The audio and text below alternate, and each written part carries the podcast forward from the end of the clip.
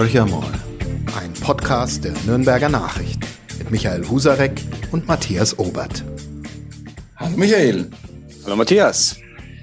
Ja, wir mit dem Podcast Horcher mal äh, in der heißen Sommerphase melden wir uns bei den äh, Menschen an den Endgeräten und haben äh, einen Gast aus der Nürnberger Kommunalpolitik, der schon auch zweimal, glaube ich, bei uns war. Und äh, aber es gibt einen guten Grund, Thorsten Brehm erneut einzuladen. Er ist SPD-Fraktionsvorsitzender im Nürnberger Stadtrat.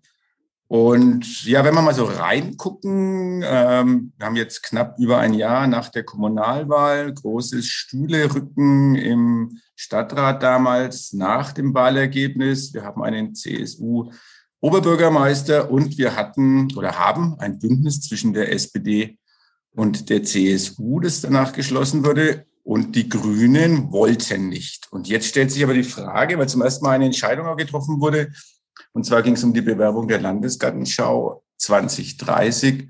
Gibt es denn Ermüdungserscheinungen in äh, diesem Bündnis, weil die SPD hat dagegen gestimmt und die Grünen sind in die Bresche gesprungen. Also ja, hat man keine Lust mehr aufeinander, Herr Brehm?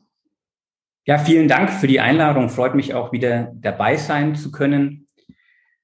Die Rathauskooperation funktioniert und sie funktioniert gut. Wir haben jetzt ein anstrengendes Jahr hinter uns, in dem die Pandemie nicht nur den Arbeitsschwerpunkt, sondern auch die Arbeitsformen bestimmt hat. Vieles ist in den digitalen Raum gewandert, an Gremiensitzungen, an Austauschen. Das hat es nicht immer leichter gemacht, aber es hat im Großen und Ganzen funktioniert. Und ich glaube, wir haben die Stadt auch gemeinsam gut und sicher durch diese Pandemie geführt, auch wenn es natürlich an der einen oder anderen Stelle gezwickt hat, wo auch Dinge nicht sofort funktioniert haben. Und ich glaube, im zurückliegenden Jahr ist es auch gelungen, die grünen Kolleginnen und Kollegen entsprechend auch einzubinden und da auch den kommunalen Geist, den wir in den letzten Jahren und Jahrzehnten unter Uli Mali auch hatten, fortleben zu lassen. Ja, die Landesgartenschau war jetzt aber mal ein Thema, da waren wir unterschiedlicher Auffassung. Der Oberbürgermeister hat uns ähm, sein Konzept präsentieren lassen. Wir haben dann unsere Nachfragen gestellt, Kritik formuliert. Wir haben dann nicht gleich entschieden, sondern auch nochmal eine zweite Runde gemacht, ihn selbst eingeladen und auch nochmal gelöchert, wie er sich denn das vorstellt mit dieser Bewerbung 2030. Und ja, man muss dann am Ende sagen, es hat uns nicht überzeugt und wir haben als SPD deutlich gemacht, dass wir da andere Schwerpunkte setzen wollen und ich glaube auch setzen müssen. Aber das ist ja trotzdem, Sie schüttern das so als ganz normalen Vorgang. Es ist ja ungewöhnlich, man war immer darauf bedacht, in dieser Rathauskooperation möglichst Hand in Hand zu marschieren. Deswegen ist es ja auch eine Kooperation. Jetzt ist es ja nicht ein ganz kleines Thema, so eine Landesgartenschau. Und die SPD sagt, nee, äh, mit uns nicht. Man könnte auch, äh, manche, manche Auguren rund ums Rathaus pfeifen das von den Dächern sagen, ähm, das ist die letzte schwarz-rote Kooperation, die es gibt. Und die Zeichen stehen ja ohnehin auf schwarz-grün, weil die SPD künftig keine Rolle mehr spielt. Ich übertreibe ein bisschen. Ähm, aber äh, das ist ja nicht so ganz abwegig, wenn man sich die SPD-Ergebnisse anschaut und den Sinkflug. Ähm, das beunruhigt Sie nicht. Dem Gedanken kann, kann ich jetzt nicht ganz so folgen. Wir sind die zweitstärkste Kraft im Nürnberger Rathaus und haben da immer noch ein entscheidendes Wörtchen mitzusprechen. Schauen Sie, Herr Husarek, wir haben gesagt, wir möchten einen Schwerpunkt legen auf die Stadtteilplätze und die Grünflächen in den Stadtteilen. Wir glauben, dass sich Lebensqualität vor der eigenen Haustür entscheidet und nicht im Nürnberger Stadtgraben. Wir haben viele von diesen Stadtteilplätzen. Ich habe sie in der letzten Stadtratssitzung auch mal aufgezählt. Es sind 30, 40 Projekte schon fertig geplant oder sie den Bürgerinnen und Bürgern versprochen. Aber wir haben keine Ressourcen, keine personellen Ressourcen und auch kein Geld, die umzusetzen. Und wir glauben aber, dass das das ist, was sich die Leute wünschen, dass es da grüner wird, dass da entsiegelt wird, dass es da Bäume gibt, die Schatten spenden, neue Sitzbänke, dass es vielleicht auch einen Brunnen gibt, der zum Verweilen einlädt. Und wenn man jetzt 20 oder 30 Millionen Euro in die Hand nimmt und den öffentlichen Raum aufwerten will, dann doch dezentral und dann doch jetzt nicht für so ein Großprojekt im Jahr 2030. Die Bedenken und die Einwände, die wir vorgetragen haben, sowohl auf den Rathausfluren als auch in der öffentlichen Stadtratssitzung, haben übrigens auch viele andere politische Gruppierungen geteilt. Sie haben jetzt halt erstmal für den ersten Schritt ihre Bedenken zurückgestellt. Aber ich bin mir auch ziemlich sicher, dass wenn es dann im nächsten Jahr zur, ich nenne es mal zum ordentlichen Kostenvoranschlag für diese Landesgartenschau 2030 kommt und dann wirklich der finale Beschluss über die Bewerbung ansteht, da auch bei vielen anderen im Rat nochmal das Nachdenken kommt, ist es jetzt wirklich die richtige Prioritätensetzung in den nächsten Jahren? Da würde ich gerne einmal einhaken, wenn das, wenn Matthias, wenn du das gestattest. Ja, Sie haben natürlich über lange Zeit äh, dieses Rathaus dominiert und äh, wirklich den Oberbürgermeister gestellt. Wenn ich auf Spielplätze in dieser Stadt gehe, bin ich ja schon mal froh, wenn der Rasen gemäht ist. Und ich wäre dankbar, wenn es einigermaßen akzeptable Spielgeräte äh, gibt. Ich wohne in keinem prekären Stadtteil Nürnbergs, in einem äh, ganz normalen im Osten der Stadt und äh, bin entsetzt, ganz offen, über den Zustand der Spielplätze und der Grünanlagen. Ähm, mein Fehler ist, dass ich vorher 15 Jahre in Neumarkt in der Oberpfalz gewohnt habe. Ähm, da ist ein völlig anderer Standard da. Also ähm, ist das nicht irgendwie, was Sie jetzt sagen, ähm, ein Thema, das die SPD längst hätte anpacken müssen? Wir haben es ja angepackt, Herr Husserek, und gerade beim Thema Spielplätze haben wir in den letzten Jahren eine riesengroße Spielplatzinitiative gemacht und an unheimlich vielen Stellen im Stadtgebiet für Verbesserungen gesorgt. Aber ja, zur Wahrheit gehört halt auch, wir kommen halt auch nicht hinterher. Und Sie wissen ja als auch steter Begleiter der Rathauspolitik, wie angespannt die finanzielle Lage im Rathaus war und wie sie auch in Zukunft bleiben wird. Und die Mittel sind an der Stelle halt einfach auch begrenzt. Wir haben so viele Schulneubauten, so viele Kitas, die wir errichten müssen, die auch unheimlich viel im investiven Bereich binden, so dass wir ja jetzt schon nicht nachkommen, all das, was auf unserer Wunschliste steht, auch ordentlich abzuarbeiten. Und deswegen haben wir gesagt, sind jetzt eben auch genau die Projekte dran und nicht wieder ein Sonderprojekt, was alles andere nach hinten schiebt. Ja, doch zumindest die Frage erlaubt, also das ist immer so eine, eine der Punkt, inwie, inwieweit sind bestimmte Dinge auch miteinander vergleichbar? Also es hört sich halt immer gut an, wenn man sagt, okay, diese 20 Millionen kann man ja für bessere oder andere Dinge benutzen. Jetzt ist es so, die Stadt Bad Windsheim hat die Landesgartenschau und zwar im Land im Jahr 2027. Und in, da ich aus Bad Windsheim komme, kann ich auch zu dem Thema äh, durchaus ein bisschen was sagen. Ähm, stellt man sich schon die Frage, ja, warum möchte man das in Nürnberg nicht? Weil die Zuschüsse sind ja nicht unerheblich und ich habe auch die Möglichkeit über so eine Landesgartenschau, die ja auch städtebauliche Fehler äh, beseitigen soll oder helfen soll, städtebauliche Fehler zu beseitigen oder Schwachstellen. Es ist ja eine wahnsinnige Möglichkeit, auch ähm, was Innovatives zu machen, eben durch die hohen Zuschüsse, Zuschüsse Dinge zu tun, die wir sonst gar nicht möglich waren. Was stört Sie da wirklich an, an, an diesem Konzept? Es geht ja nicht nur um die 20 Millionen, die die Stadt aufbringen müsste, sondern wie gesagt, äh, hohe Zuschüsse vom Freistaat Bayern, äh, EU-Gelder, die im Raum stehen. Eigentlich doch eine Riesenchance. Wobei, klar, wir sind erst mal in der Phase, ob es überhaupt zu einer Bewerbung kommt. Aber ähm, die Argumente sind ja ähm, vielleicht nicht in jeder Phase nachvollziehbar. Also schaut man auf die anderen Landesgartenschauen in der vergangenen Jahre, waren die unterschiedlich erfolgreich. Und ich würde etwas in Abrede stellen, ob die wirklich auch städtebauliche Fehler oder Fehlentwicklungen da geheilt haben. Das Modell war ja bisher immer, da gibt es eine Brachfläche, die man entwickeln will und entwickeln muss, weil zum Beispiel ein neuer Stadt, Stadtteil entsteht und man nutzt den Rahmen einer Landesgartenschau sozusagen für den Auftakt und stellt diese Fläche nach der Landesgartenschau dann auch der Öffentlichkeit zur Verfügung. Das Nürnberger Modell ist ein gänzlich anderes. Wir nehmen eine vorhandene Grünfläche, die zugegebenermaßen nicht wirklich hübsch ist und durchaus aufgewertet kann, kann, die aber derzeit auch genutzt wird. Für Spiel und Sport von Kindern und Jugendlichen, von Kleingärtnern, von Menschen, die da spazieren gehen oder auch ihre Hunde ausführen. Und man will jetzt erstmal diese öffentliche Grünfläche der Öffentlichkeit entziehen, einen Zaun drumherum stellen und ein Kassenhäuschen aufbauen. Das ist der aktuelle Stand. Und dann muss man noch dazu sagen, dass die Förderkulisse so brillant ja an der Stelle auch nicht ist. Also wir haben ja jetzt schon auch in dem ganzen Altstadtkorridor und auch in den angrenzenden Stadtteilen große Möglichkeiten durch die Städtebauförderung. Wir kriegen da eigentlich für jeden Platz und für jede Grünfläche auch ordentlich Fördergelder. Da braucht es eigentlich keine Landesgartenschau als rechtlichen Rahmen. Die können wir natürlich abgreifen in den nächsten Jahren und das wollen wir. Aber ich habe es äh, gerade schon auch angesprochen, uns fehlen halt auch die städtischen Eigenmittel, die man dafür braucht. Auch die personellen Ressourcen, um sowas zu planen und voranzutreiben. Und wir können halt nicht alles gleichzeitig auf den Weg bringen. Und deswegen haben wir als SPD jetzt halt mal deutlich gemacht, wir wollen diese nachhaltigen Lösungen und Projekte für die Stadtteile und nicht dieses eine große Projekt im Zentrum. Lassen Sie spricht jetzt ja, bitte Matthias. Ja. ja, ich hätte noch eine Nachfrage in dem Zusammenhang nochmal zu den politischen Implikationen. Ähm, weil es, Christian Vogel äh, war ja derjenige, der auch innerhalb der Abstimmung gegen die Bewerbung ähm, oder ja, die Vorbereitung der Bewerbung gestimmt hat. Äh, Harald Riedel hebt warnend den Finger als Stadtkämmerer. Ähm, das ist doch, wenn man jetzt sagt, äh, man arbeitet eigentlich sehr eng und vertrauensvoll miteinander, ist doch das eigentlich genau das Gegenteil davon. Also glauben Sie nicht, oder ist es, ist es so ein bisschen so, wir zeigen jetzt auch mal, uns gibt's noch, wir sind vorhanden, wir haben durchaus eine eigene Meinung und ähm, ja, wir stellen uns auch ein bisschen neu auf im Vergleich vielleicht äh, zu dem vergangenen letzten Jahr.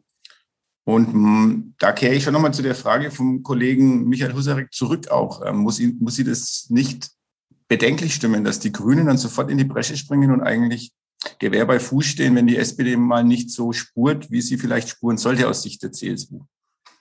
Also unsere Position ist keine taktische, sondern wir haben das sehr sauber ähm, verargumentiert, deutlich gemacht und ich glaube auch der Oberbürgermeister hat so gemerkt, dass wir da schon auch sehr, sehr schwerwiegende und begründete Bedenken auch ins Feld geführt haben. Ähm, die Grünen sind nicht sofort in die Bresche gesprungen. Die Grünen haben uns explizit auch mitgeteilt, dass sie viel von dem, was wir an Argumenten aufgefahren haben, eigentlich teilen. Das haben sie in der Stadtratssitzung auch deutlich gemacht. Sie möchten jetzt halt mal den ersten Schritt noch mitgehen. Es soll jetzt sozusagen ein kleines Konzept entstehen für 80.000, 90.000 Euro in der Größenordnung und auf der Basis soll dann im nächsten Jahr final entschieden werden. Aber dass die Grünen ähm, sich explizit für dieses Projekt und eine Bewerbung ausgesprochen haben, davon kann man in dem jetzigen Stadium ähm, überhaupt nicht reden. Und insgesamt, wer der Stadtratssitzung gefolgt hat, der hat, glaube ich, quer durch alle Parteien da nur bedingt Euphorie vernommen, was diese Bewerbung angeht. Das ist aber ja wirklich spannend, ähm, weil eines ist klar, wenn Nürnberg sich bewirbt für eine Landesgartenschau, die Aussage wage ich jetzt mal, wird Nürnberg auch den Zuschlag halten. Es ist einfach eine Stadt, die etwas ernster zu nehmen ist, auch aus der Perspektive der Landesgartenschau-Gesellschaft. Ähm, also der erste Schritt, ähm, das wissen Sie genauso gut wie ich, Herr Brehm, ähm, der wird von weiteren Schritten gefolgt sein. Der Zuschlag wird kommen und dann wird man ja kaum Nein sagen. Das wäre ein bisschen so, wenn man den Titel Kulturhauptstadt erhalten würde und sagt, nee, danke, wir schaffen es jetzt doch nicht, das zu wuppen. Das ist ziemlich unrealistisch. Und Bleiben wir nochmal bei der Situation, ähm, die Sie uns jetzt ähm, gut erklärt haben aus Ihrer Perspektive. Ich stelle jetzt mal meine Perspektive. Ähm, da gibt es einen Bürgermeister Christian Vogel, der stellt sich jetzt hin und sagt, okay, ist ein Projekt, ich bin Sörchef und äh, ich mache mich da jetzt mal dran. Ein Teil der SPD ist nicht dabei. Also das ist ja alles nicht so ganz glücklich. Und ähm, auch wenn SPD die zweitstärkste Kraft ist, kann man ja konstatieren, sie war bisher fast immer die stärkste Kraft. Und die Grünen schicken sich an, ähm, auch diesen Rang zweimal anzupacken bei vielleicht künftigen Stadtratswahlen. Und so wie Sie jetzt da sind und hier stehen und sitzen und mit uns sprechen, ähm, haben Sie offenbar null Angst vor einem weiteren Abstieg der SPD.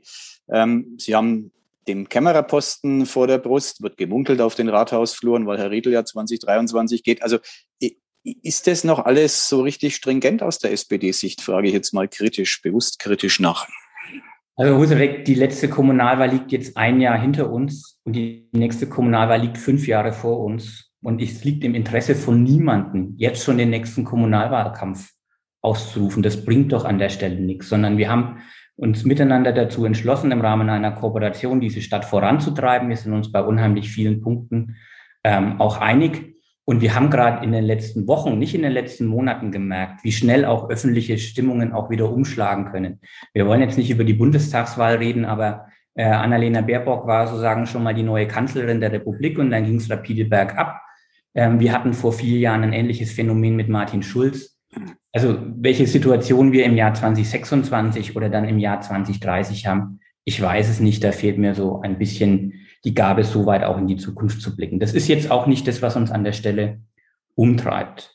Was uns umtreibt, und das knüpft auch da nochmal an, das ist einfach auch die finanzielle Lage der Stadt Nürnberg. Ähm, Sie haben gerade den Stadtkämmerer Harry Riedel genannt. Der hat ein Szenario 2030 entwickelt. Ihm war es wichtig, mal auch ein bisschen länger in die Zukunft zu blicken und zu schauen, wie entwickeln sich eigentlich die Stadtfinanzen. Und er hat mal hochgerechnet, was wir wahrscheinlich an Einnahmen haben mit allen Ungewissheiten, die es da gibt. Und er hat aber auch mal aufgelistet, was es auf jeden Fall an Investitionen bedarf in den nächsten Jahren, in Infrastruktur, in ÖPNV, in Wohnen. Sie alle kennen die Projekte Schulen und Kitas. Und jetzt schon macht sich insgesamt ein Finanzierungsloch von 3,5 Milliarden, 3,5 Milliarden Euro bis zum Jahr 2030 auf. Das heißt, der städtische, städtische Schuldenstand würde von 1,5 Milliarden Pi mal Daumen auf über 5 Milliarden Euro in den nächsten Jahren bis 2030 steigen. Soweit wird es nicht kommen, weil auch die äh, Aufsichtsbehörden das nie und nimmer mitmachen werden. Aber das zeigt doch schon mal von der Größenordnung, wir kommen jetzt schon mit dieser Wunschliste im Stadtrat, die wir quer durch alle Parteien miteinander beschlossen haben, nicht durch die Tür. Und da jetzt nochmal solche Projekte oben drauf zu packen, da muss man doch irgendwann auch mal die Einsicht haben, das geht nicht mehr, das überfordert uns doch schlicht. Ja, würde ich gleich mal die Frage anschließen, wenn Sie, das ist ja dramatisch, klar, und Sie sagen auch völlig zu Recht, die ähm, kommunale Aufsicht würde das auch nicht genehmigen, so einen Haushalt, äh, und, und der Zwangsverwaltung möchte bestimmt Nürnberg auch nicht gestellt werden. Stellt sich automatisch die Frage, wo will man dann, lassen wir mal die Landesgartenschau äh, außen vor, wo will man abspecken aus Sicht der SPD? Welche, ja, welche Projekte sind aus Ihrer Sicht verzichtbar oder zumindest verschiebbar? Da wird es nicht viele geben, wenn man ehrlich ist. Äh, wir hatten neulich eine große öffentliche Debatte über die Kulturbauten in der Stadt. Sie haben das ja auch entsprechend berichtet und begleitet. Da geht es auch wenig um Neues, sondern da geht es vor allem auch das Vorhandene zu erhalten. Diesen Tanker Opernhaus, ähm, der sei an der Stelle genannt, aber auch ähm, das, das Pellerhaus, das Museum Industriekultur und viele andere. Und da kann man nicht viel streichen, sondern da geht schlicht hinweg darum, zu schauen, dass man das auf der Zeitachse alles ein bisschen nach hinten schieben kann und verteilen kann. Das sind letztendlich, das ist der Spielraum, den wir haben. Ansonsten sind wir natürlich bemüht, im Stadthaushalt immer auch Lösungen zu finden, ähm, um noch Einsparpotenziale zu realisieren. Ja, muss man jede Grundschule von vorne, also von Grund auf immer neu planen oder kann man da auch nicht eine Art Modulbauweise entwickeln, die man auch dann in mehreren Stadtteilen zur Anwendung bringt? All das sind Sachen, die man natürlich prüft und schaut, dass man Kosten spart. Ähm, aber ich sehe da nicht die großen Stellschrauben in den nächsten Jahren, um wirklich auch zu signifikanten Einsparungen ähm, zu kommen. Die Stadt ist halt in den letzten zehn Jahren um 40.000 Menschen gewachsen. Das ist die Größenordnung einer Stadt wie Schwabach.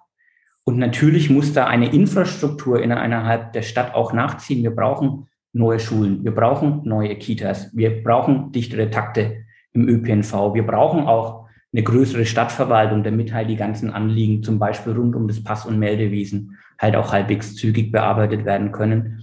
An diesen Ausgaben kommen wir in den nächsten Jahren leider nicht dran vorbei. Braucht man tatsächlich eine größere Stadtverwaltung? Also ich frage jetzt auch mal ketzerisch. Ähm, Verwaltungseffizienz ist ein Thema, das irgendwie aus meiner Sicht keiner so recht anpacken will. Ähm, Oberbürgermeister König hat jetzt ein Jahr lang gesagt, Verwaltung ist echt cool und gut. Äh, wenn man ins Gesundheitsamt geblickt hat, konnte man mit Fug und Recht einen anderen Eindruck ähm, gewinnen. Ist da keine Luft im System? Also ist wirklich die Verwaltung Nürnbergs am Limit? Jede Behörde gibt alles und keiner kann mehr und wir müssen neue Posten schaffen? Naja, Sie haben dann natürlich insofern recht, als das Thema Digitalisierung eins ist, das bei uns groß auf der Agenda steht und sich natürlich da auch rein rechnerisch Einsparpotenziale ergeben. Wenn man mehr digital erledigen kann und automatisiert abläuft, ähm, ja, dann muss man vor Ort nicht zusätzliches Personal einstellen. Aber Herr Husarek, dann kommen dann wieder so banale Sachen, dass man den alten Führerscheinlappen austauschen muss und so ein neues Plastikkärtchen bekommen muss. Das ist ja kein Nürnberger Gesetz, was wir uns da einfallen lassen, das kommt aus Berlin. Naja, und wenn dann auf einmal Tausende zur entsprechenden Stadtstelle gehen und äh, den Lappen eintauschen wollen, dann müssen sie notgedrungen mehr Personal einstellen. Da kommen sie ja an der Stelle wahrlich nicht drum herum. Insgesamt ähm, gehen wir das Thema Digitalisierung da an mit, mit Feuer und Flamme und werden da in den nächsten Jahren auch nochmal ähm, ordentlich Geld in die Hand nehmen. Aber es wird Ihnen an vielen Stellen, ähm, wird, wird, wird Ihnen das auch nichts helfen. Also die Kitas können Sie nicht digitalisieren. Sie brauchen Erzieherinnen und Erzieher. Sie brauchen in einer Stadt, in einer wachsenden Stadt mehr Feuerwehrleute. Und wenn wir neue Grünflächen im Stadtgebiet schaffen, dann brauchen wir auch Leute, die die pflegen. Geht ja gar nicht anders. Und das kann ich, kann ich nachvollziehen, aber, aber es gibt ja auch, äh, Nürnberg leistet sich ja durchaus Luxusbehörden. Ich nenne jetzt mal die eigene, das eigene Lehrerinstitut, solche Sachen. Also wenn man jetzt mal nüchtern durch die Stadtverwaltung kommt, äh, Kommunikation ist eine Riesenbehörde. Also es gibt ja viele Sachen, die, die, da ist die Stadt einfach, sagen wir mal, gesettelt im besten Wortsinn. Aber ich verstehe Sie recht, über solche Dinge macht man sich im Stadtrat keine Gedanken. Also Verwaltung wird weiter aufgebaut. Wir machen uns immer Gedanken Und ähm, der Stadtkämmerer hat ja auch äh, immer mal wieder öffentlich gezeigt, wie viele Stellenschaffungswünsche auch aus der Mitte der Stadtverwaltung kommen und wie wenigen wir dann an der Stelle überhaupt auch entsprechen können. Also in den letzten Jahren sind so viele neue Stellen dann auch wieder nicht geschaffen worden, auch weil es da faktisch eine Art Stellenschaffungsdeckel an der Stelle gab. Aber eine Ausnahme gab es, das war eben der Bereich Erziehung und Bildung. Und da kommen wir halt schlicht hinweg nicht dran vorbei, da Stellen zu schaffen, wenn schlicht hinweg die Zahl der Kinder in der Stadt steigt. Ja, dann lassen Sie uns doch mal von einer ähm, Verwaltung, die durchaus wächst, mal wechseln zu einem Thema, wo man sagen kann, na ja, da wäre es ja eigentlich ganz schön, ähm, wenn die Arbeitsplätze nach Nürnberg kommen würden, nämlich das ICE-Ausbesserungswerk. Da reden wir jetzt dann von einem Investitionsvolumen, wenn ich es recht in Erinnerung habe, von rund 400 Millionen Euro, die die Deutsche Bahn investieren will. Und ähm, ja, von rund 450 Arbeitsplätzen, die entstehen sollen. Die SPD hat sich da relativ frühzeitig positioniert und auch da gab es ein bisschen so, wie soll man sagen, es hat ein bisschen geknirscht, weil ähm, der Oberbürgermeister ja zunächst mal ähm, dafür war und jetzt äh, gibt es aber eine breite Phalanx, die sagt, nee, also zumindest in Altenfurt-Fischbach wollen wir das nicht. Äh, ist das nicht ein Schlag ins Gesicht des klassischen Klientels der SPD? Also Nürnberg und die Region kann so ein ICE-Werk gut vertragen. Wenn man auf den Arbeitsmarkt schaut, dann sind wir 450 neue Arbeitsplätze tarifbeschäftigt, eher konjunkturunabhängig, ähm, eine Bereicherung für die Region. Und es hilft auch, den Bahnknotenpunkt nachhaltig zu stärken. Als wir vor einigen Jahren das erste Mal gehört haben, dass die Bahn da mit einem neuen Werk liebäugelt, hat man das in seiner Größenordnung ziemlich unterschätzt, was das auch an Fläche braucht. Sind immer alle eher davon ausgegangen, dass das an das vorhandene Werk in der Ingolstädter Straße auch anknüpfen ähm, soll. Und als die Bahn dann öffentlich ähm, gesagt hat, sie präferiert einen Standort zwischen Altenfurt und Fischbach, waren alle überrascht. Auch wir. Weil auf den Standort ist nun wahrlich keiner gekommen. Das ist auf dem Waldstück und es ist einfach zwischen zwei Stadtteilen.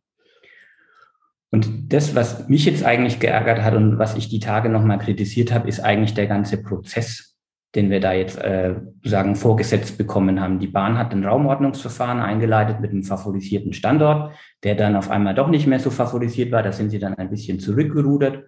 Und ähm, in der Mitte des Verfahrens sagt jetzt die bayerische Staatsregierung, wir verkaufen euch aber die Fläche gar nicht, weil die gehört dem Freistaat Bayern beziehungsweise dem Staatsforst.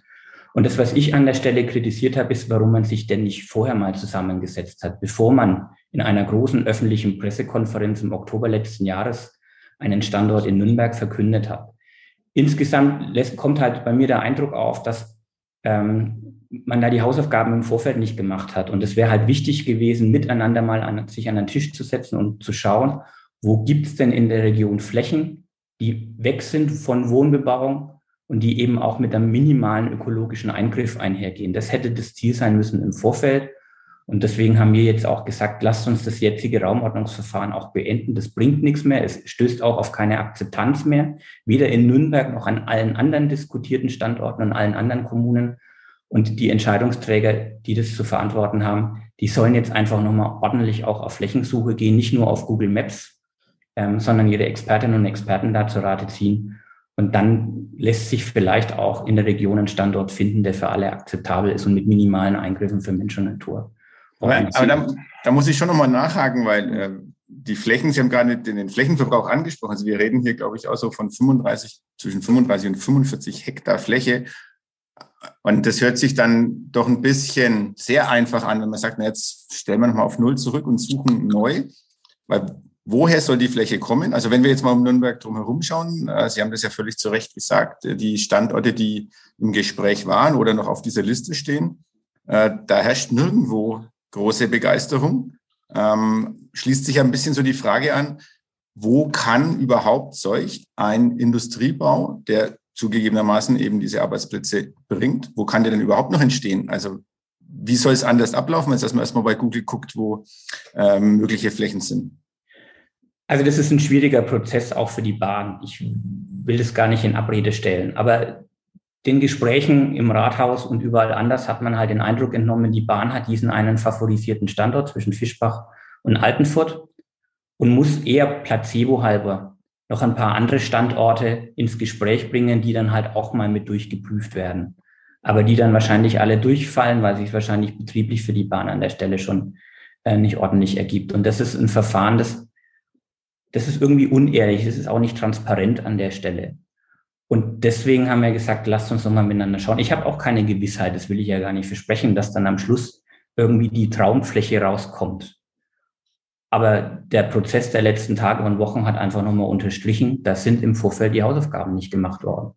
Ich würde da gern einmal noch was sehr Grundsätzliches fragen. Ich, ich, beobachte es mit großem Interesse, weil einerseits will so eine Stadt wie Nürnberg ja Arbeitsplätze ansiedeln. Die braucht die Stadt ja auch. Das sind durchaus äh, qualifizierte und fehlende Arbeitsplätze, die so ein ICE-Ausbesserungswerk ähm, nach sich ziehen würde. Äh, andererseits ähm, wird zu Recht darauf hingewiesen, Nähe zur Wohnbebauung etc. Ähm, Bannwald ähm, schwierig mit der Fläche.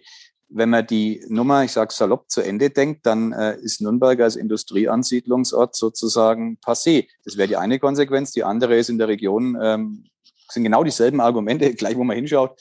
Man kann nach Feucht blicken, man kann äh, nach Burg Farnbach blicken. Ich habe es nicht alle im Kopf, aber es sind überall exakt dieselben Argumente zu hören. Bei uns passt es gerade nicht, ähm, die, die ich sehr gut nachvollziehen kann. Ich würde auch kein so ein ICE-Ausbesserungswerk vor meiner eigenen Haustür wollen. Aber ähm, wie entgegnet man als Kommunalpolitiker im Grunde diesem St. Florians-Prinzip? Nichts anderes ist es ja.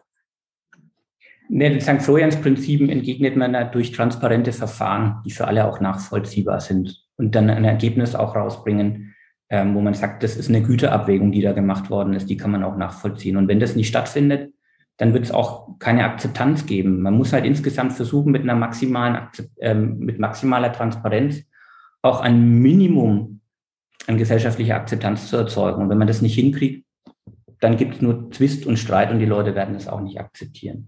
Das Grunddilemma, Userek, das kann ich Ihnen auch nicht auflösen und das muss man auch benennen. Wir haben in einer wachsenden Stadt wie Nürnberg eine Konkurrenz um die Fläche zwischen Wohnen, Gewerbe, Grün- und Naherholung und natürlich auch der Landwirtschaft im Knoblauchsland. Und Sie können jedes Grundstück nur einmal vergeben. Und überall da, wo wir neuen Wohnraum schaffen, versiegeln wir in der Regel auch immer ein Stück Fläche, was nicht gut ist.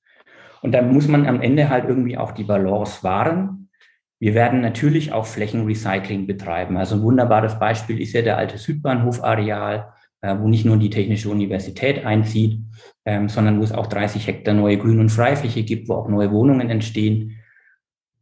Ja, aber auch solche Flächen sind im Stadtgebiet endlich, endlich. Da braucht man sich gar nichts vormachen. Und äh, man kann insgesamt nur darauf hoffen, dass es auch insgesamt durch eine kluge badische Strukturpolitik gelingt, diesen Bevölkerungswachstum in Nürnberg zu bremsen. Wir wollen ja gar nicht größer werden. Ich würde mir sehr wünschen, dass das jetzt stagniert und wir überhaupt mal in der Lage sind, die Infrastruktur, die wir eigentlich die letzten Jahre schon hätten bauen müssen, jetzt mal nachzuziehen. Ähm, das ist letztendlich das Einzige, was uns helfen kann, denn wenn weiter die Mieten im Stadtgebiet steigen und wir mit dem Neubau nicht vorankommen, dann hat es wirklich auch soziale Sprengkraft. Da braucht man sich gar nichts vormachen. Da sind wir ja schon mitten auf dem Weg. Ich habe zufälligerweise heute aus unserer wunderschönen Landeshauptstadt gelesen, dass dort ein Reihenhaus im Schnitt kein neues, ein gebrauchtes, also keine Ahnung, 20 Jahre alt, glaube ich, 1,2 Millionen Euro kostet ein rein Mittelhaus wohlgemerkt. In Nürnberg äh, sind wir noch bei einer anderen Dimension, aber da nähern wir uns Summen, äh, die je nach Lage im Stadtgebiet zwischen 450 und durchaus äh, 600.000 Euro gebrauchte rein Mittelhäuser wohlgemerkt liegen. Also kann sich auf gut Deutsch kein normaler Mensch mehr leisten. Da muss man schon äh, aus meiner Sicht ein Spitzenverdiener sein ähm, und das kann ja nicht das Ziel der Kommunalpolitik sein. Jetzt ist auch ein Thema, über das wir uns, also wir beide auch, aber insgesamt die Kommunalpolitik, nicht zuletzt die SPD. Sie hatten meine bayerische Spitzenkandidatin Natascha Kohnen, ähm, die hat das als äh, Hauptthema auf dem Schirm gehabt, seit langem beschäftigt und passiert ist nichts. Also gibt es aus diesem Dilemma steigende Mieten und Immobilienpreise in den urbanen Zentren überhaupt einen Ausweg?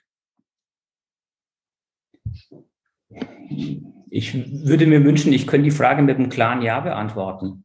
Ähm, das, die nüchterne Erkenntnis, die wir haben, ist, dass wir ein breites Instrumentarium bedienen müssen, um den Mietenanstieg nicht noch weiter eskalieren zu lassen. Aber ja, wenn man nüchtern auf die Statistiken blickt, gelingt es nur bedingt.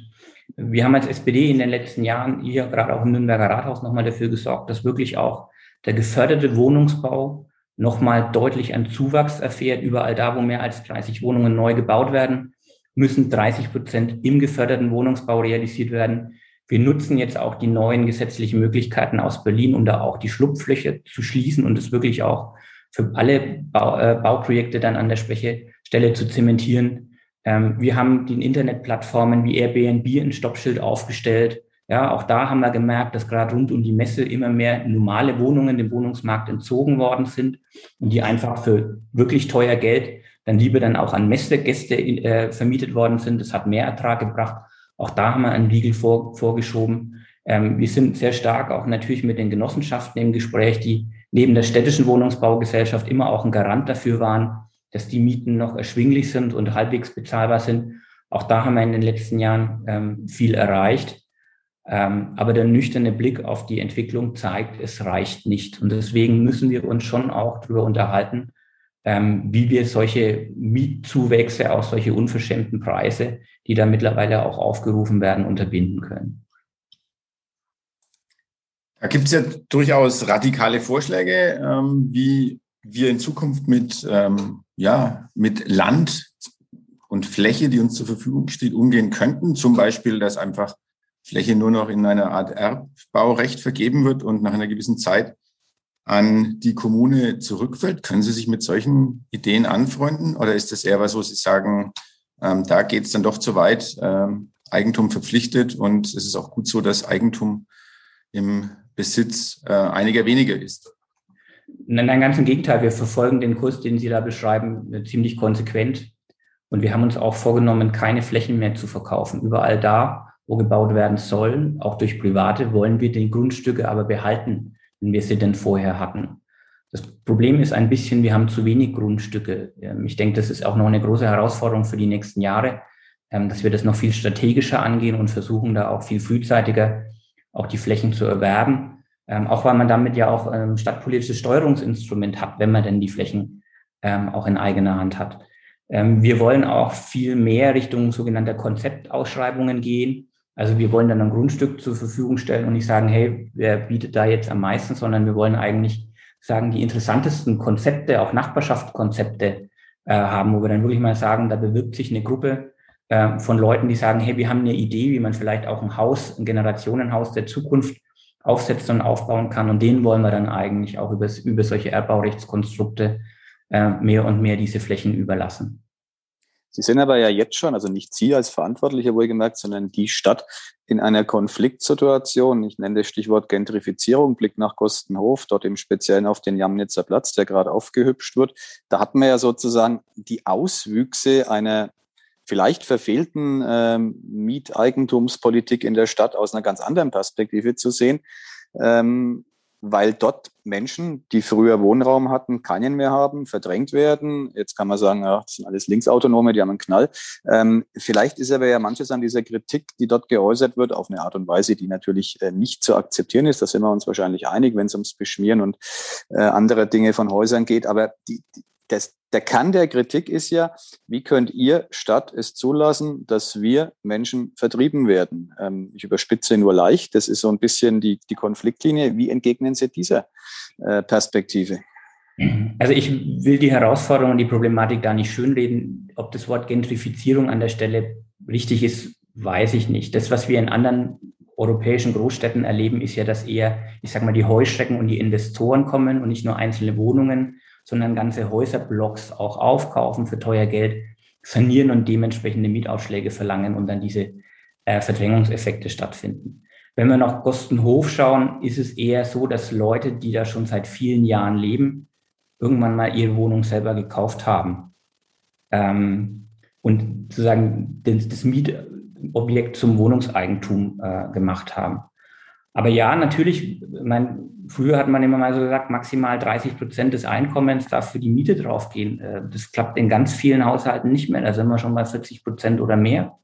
Und dass das eine bedrückende Situation an der Stelle ist, ist auch klar. Ähm, dadurch, dass aber in Stadtteilen wie Gostenhof kein Neubau entsteht, weil es eh schon so dicht bebaut ist, entstehen dann natürlich auch keine neuen geförderten Wohneinheiten. Das ist unser Problem. Ähm, die entstehen in anderen Stadtteilen.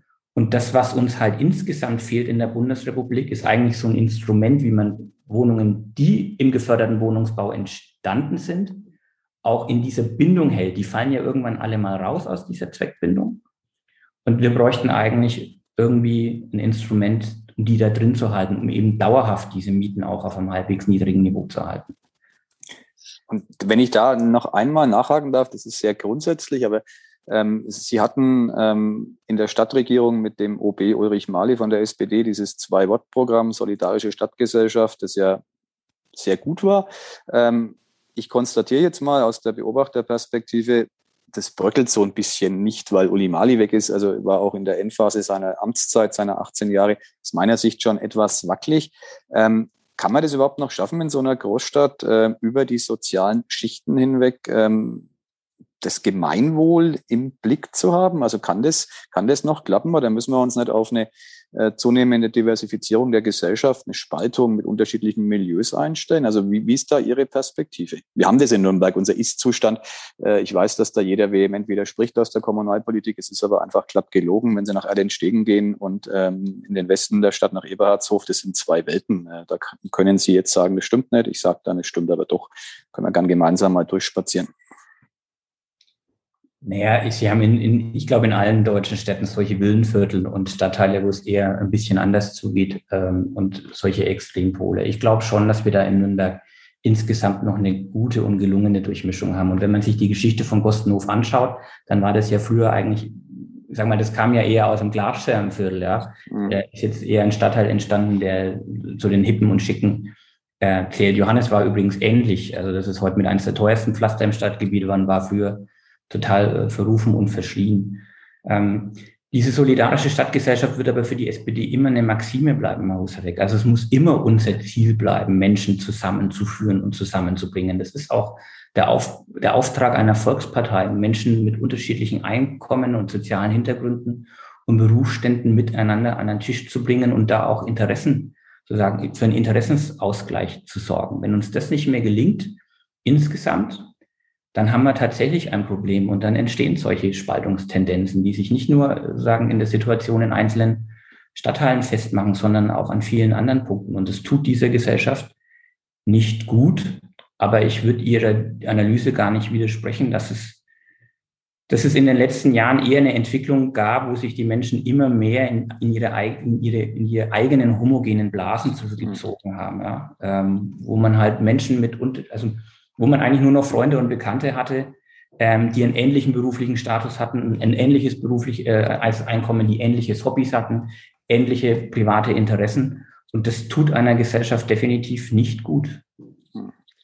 Ich würde jetzt nochmal vom Philosophischen, wo wir gerade ein bisschen so unterwegs waren, was ja durchaus äh, auch wichtig und richtig ist, nochmal zum ganz Pragmatischen zurückkehren, und zwar zu einem ganz anderen Thema nochmal, und zwar den ÖPNV war ja in den letzten Monaten oder zwei Jahren, drei Jahren ein Riesenthema. Inzwischen ist es schon fast wieder ein bisschen still geworden.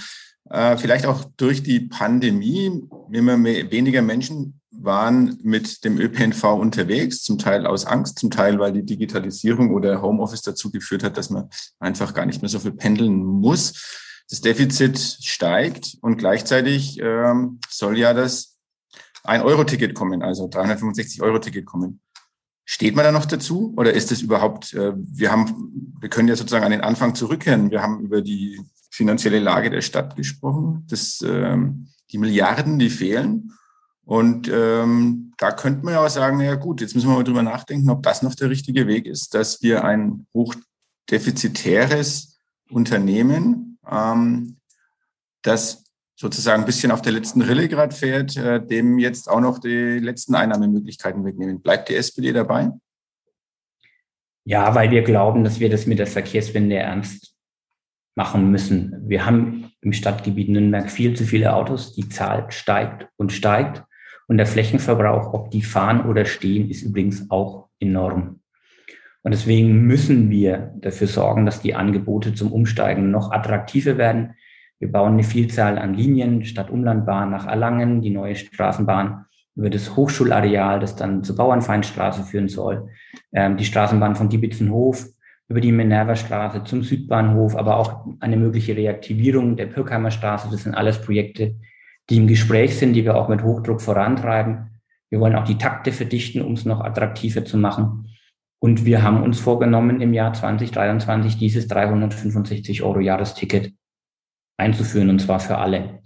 Aber klar ist auch, und da werden wir jetzt auch nicht nachlassen, Bund und Land und insbesondere das Land müssen uns und nicht nur Nürnberg, sondern allen Kommunen auch bei diesen Herausforderungen, bei diesen Betriebskosten, die da anfallen, auch helfen. Die lassen uns da wirklich hängen. Sie kriegen ähm, für, für jede Straßenbahnwerkstatt kriegen sie einen Förderscheck. Aber das dann, wenn dann am Schluss die Straßenbahn fährt und da vorne eine Fahrerin oder ein Fahrer drin sitzt, da kriegen sie keinen Pfennig. Und das ist das Problem, vor dem wir stehen.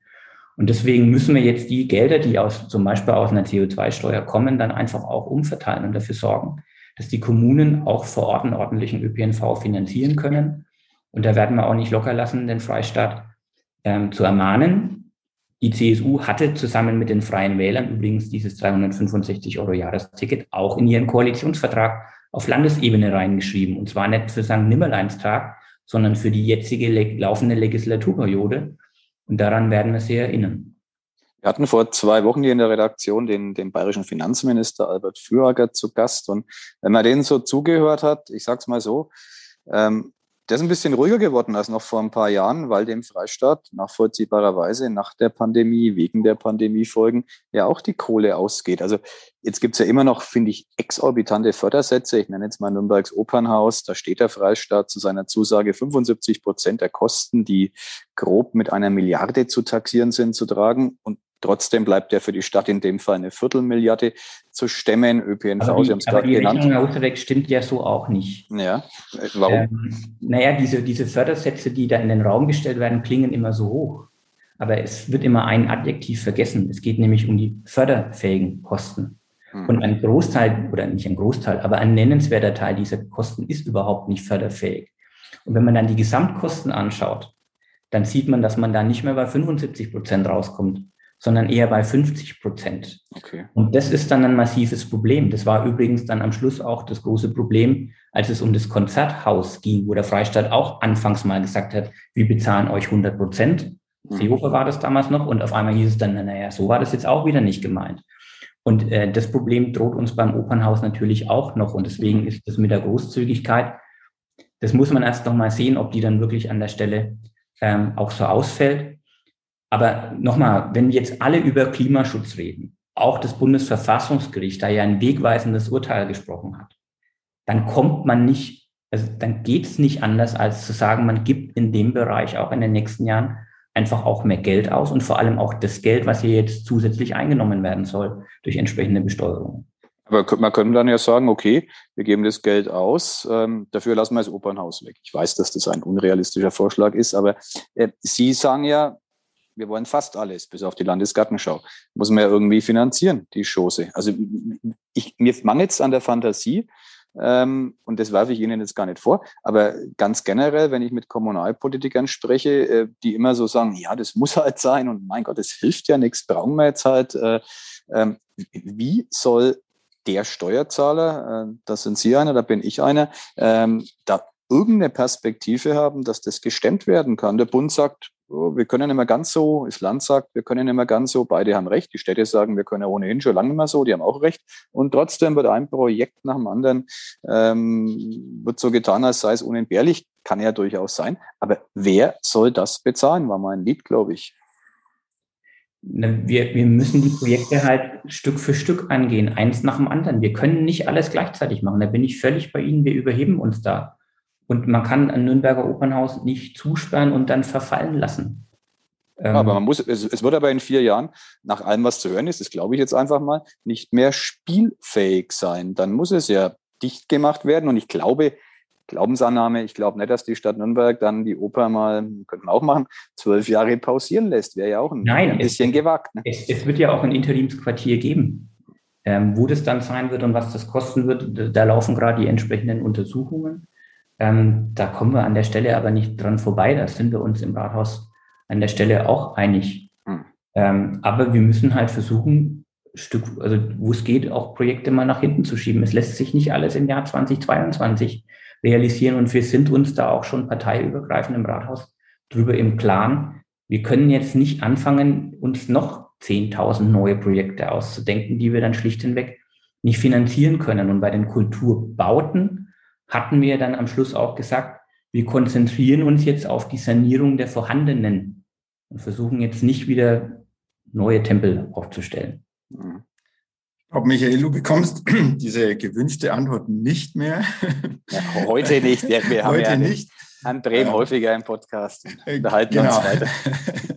Und äh, vielleicht kann man mit dem äh, klugen Spruch, dass Vorhersagen schwierig sind, vor allem wenn sie die Zukunft betreffen, äh, in Richtung Ende des Podcasts äh, kommen. Aber da willst diese, du ja auch eine Vorhersage haben, wie ich dich Natürlich, weil dieser Satz gilt umso mehr für einen Fußballverein, der äh, die Stadt äh, beglückt und äh, manchmal auch äh, für Sorgen sorgt. Ich glaube, ein 5 zu 1 äh, gegen den Drittligisten Zwickau, wenn ich es äh, richtig in Erinnerung habe, äh, lässt die Hoffnungen äh, steigen. Wie schaut es bei Thorsten Brehm aus? Der ruhmreiche erste FC Nürnberg kurz vor dem Start in die nächste Saison in der zweiten Bundesliga. Wo landen wir denn am Ende? Und was macht Fürth?